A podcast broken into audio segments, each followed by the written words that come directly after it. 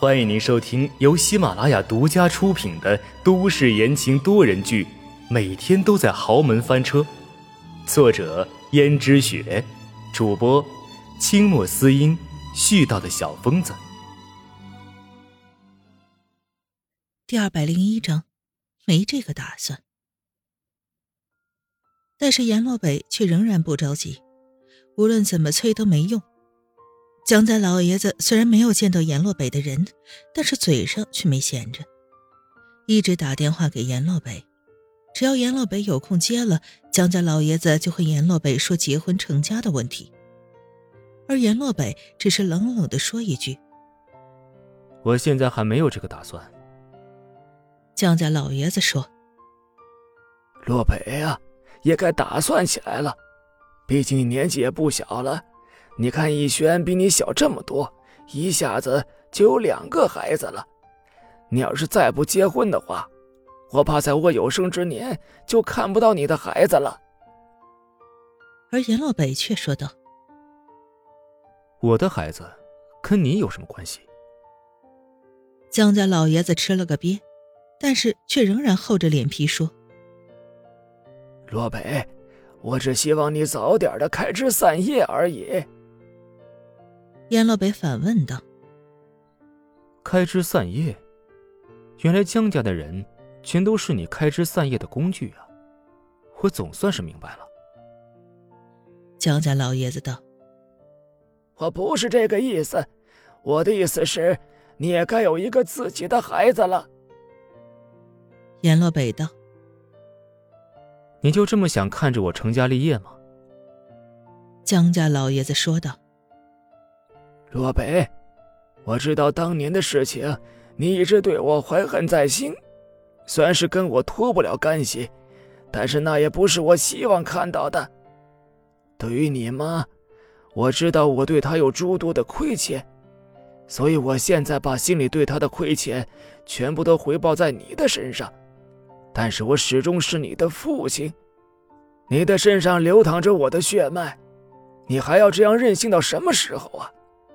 我所做的一切都是为了你好，为你打算，你到底要如何才能冰释前嫌啊？阎洛北道：“冰释前嫌，好一个冰释前嫌！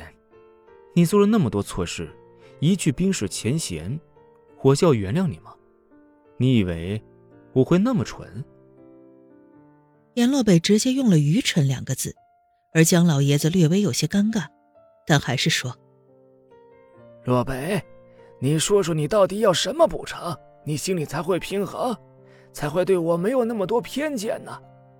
我是真心想补偿你的，如果你想要什么，你可以尽管跟我说，哪怕你是要天上的星星。”我都叫人建梯子给你摘下来。你想要整个江家，我现在马上就把整个江家拱手让给你。阎洛北却满嘴嫌弃：“我不想要江家的财产，因为我嫌脏，也害怕脏了我的手。”阎洛北说这样的话也不是一天两天了。如果换做其他人这么跟江老爷子说话，估计早就已经被赶出家门了。可是江老爷子却格外的忍让阎洛北。这个时候，阎洛北话锋一转，说道：“不过。”江家老爷子顿然燃起了希望。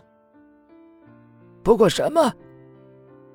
阎洛北道：“不过，你要摘天上的星星，倒是可以考虑。你去摘吧。”老爷子叹了口气，说道：“哎。”洛北呀，你看看你，一直都是这个样子。而这个问题，我已经跟你谈了好多年了，也开导你好多年了，但是你就是听不进去。你让我怎么办呢？事情既然已经发生了，也都是大家不愿看到的。原谅我，就真的那么难吗？阎洛北道：“不是难。”是根本做不到。江家老爷子说：“好，你恨我，但是你就算恨我，你也要为你妈妈想想吧。你妈在天之灵，泉下有知的话，肯定不会看着你快到三十岁了还没有成家的。阎洛北道：“你少跟我提我妈，你根本不配提她。”江家老爷子说道：“怎么不配提了？我是你爸，不管你再怎么恨我、讨厌我，我都是你的父亲，这是你改变不了的事实。总有一天，你会明白，我做的一切都是为了你好。”阎洛北道：“那真的谢谢你的好意了。”阎洛北再也说不下去了，直接挂掉了电话。而被挂掉电话的江家老爷子，那也是一脸的尴尬。没有想到阎洛北过了这么多年还那么恨他，甚至恨到排斥抵触的程度。可能阎洛北觉得当年的事情全都是江家老爷子的错吧，而自己从来没有否认过自己的过错，但是心里仍然觉得难过。这么多年了，自己该说的说了。该做的也已经都落实了，可是为什么阎洛北还是一副解不开心结的样子？究竟什么时候他们父子才能不像现在这样的像一对仇人呢？有时候江家老爷子也会给阎洛北打电话，提到江家以后的继承问题，他希望阎洛北能够有一个孩子，将来也好接受江家的财产。可是阎洛北却对这些根本不感兴趣。就在某一次，江如雪泡好茶，准备去找江家老爷子的时候，刚好听到江家老爷子说：“在我心里，你就是唯一的儿子。至于逸轩他父亲，我对他不过就是义务罢了。所以，将来整个江家，不留给你，留给谁呀？”江如雪听到这些话，脸上的笑容顿时凝固了。江家老爷子继续说：“你这么聪明能干，还开了这么大一个公司，也成为城市里面数一数二、炙手可热的人物，像极了我年轻的时候。你真是深得我心啊！”江如雪听见江家老爷子的这些话，再加上上一次好像听说下人说。江家的老爷子说：“只要阎洛北愿意，他竟然愿意把整个江家都送给阎洛北。只是阎洛北很嫌弃，于是直接就没有要。但是却成功的引起了江如雪的紧张，那可是整个江家呀！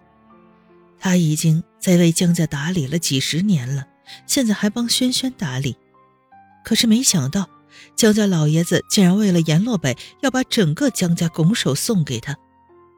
要是阎洛北那个时候接受的话，那整个江家已经没有了江如雪和江逸轩的份儿了。毕竟阎洛北才是江家老爷子的意中人选，而江家的财产其实也都还在江家老爷子的名下，只是暂时交给了江如雪和轩轩去管理而已。要是江家老爷子说现在把所有的财产都送给阎洛北，那阎洛北一点头，他们就什么都没有了。江如雪的心里十分的不平衡。听众朋友们，本集播讲完毕，感谢您的收听。